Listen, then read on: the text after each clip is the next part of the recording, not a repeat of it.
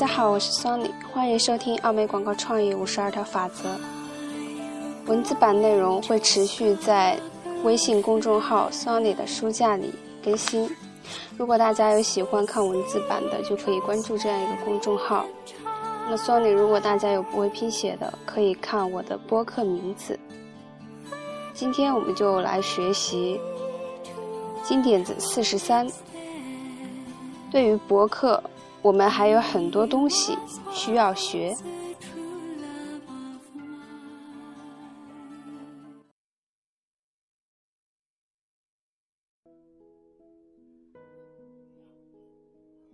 好，现在我们又说到了博客。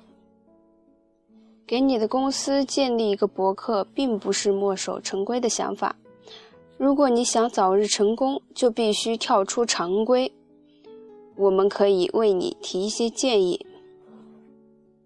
那么下面会有八个建议，希望你能够记住它。第一。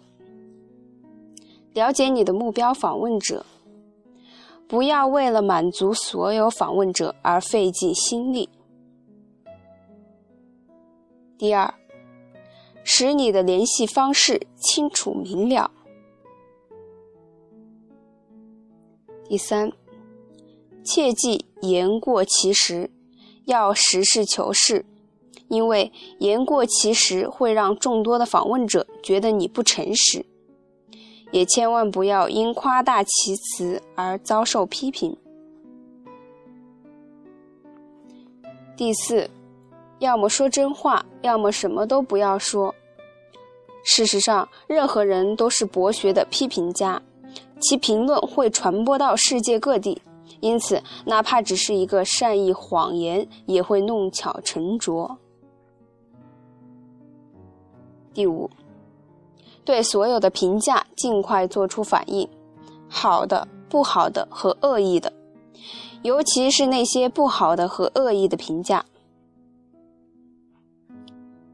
第六，对你的赞助商或投资商坦诚，你的名誉和你的赞助商的名誉时刻都有受损的危险。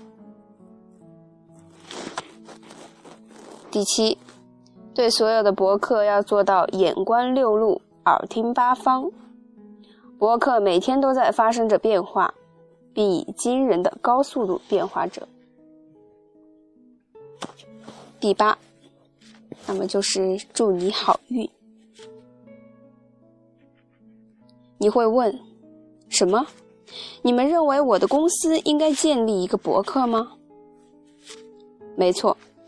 博客既可以以你的名义建立，也可以匿名建立。它可以提供给你与你的顾客直接对话的机会，你的顾客也可以借助博客与你直接对话。把博客视为你自己私有的，为你的目标顾客群体建立的。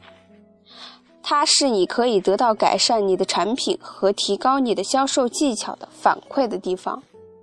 如果你管理利用得当，博客可以成为你跟随潮流的极宝贵的资源。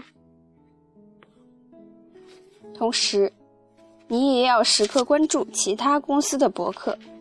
现在有不少新兴的公司可以跟踪一千六百万个对你以及你的竞争对手的产品或服务做出介绍和评价的博客。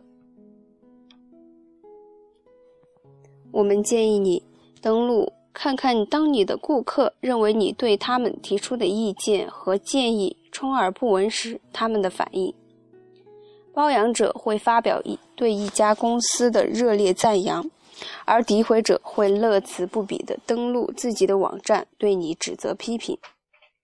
你应该随时了解你的敌人在哪儿，你了解的越多，越容易在谣言无法控制前平息。或对抗谣言，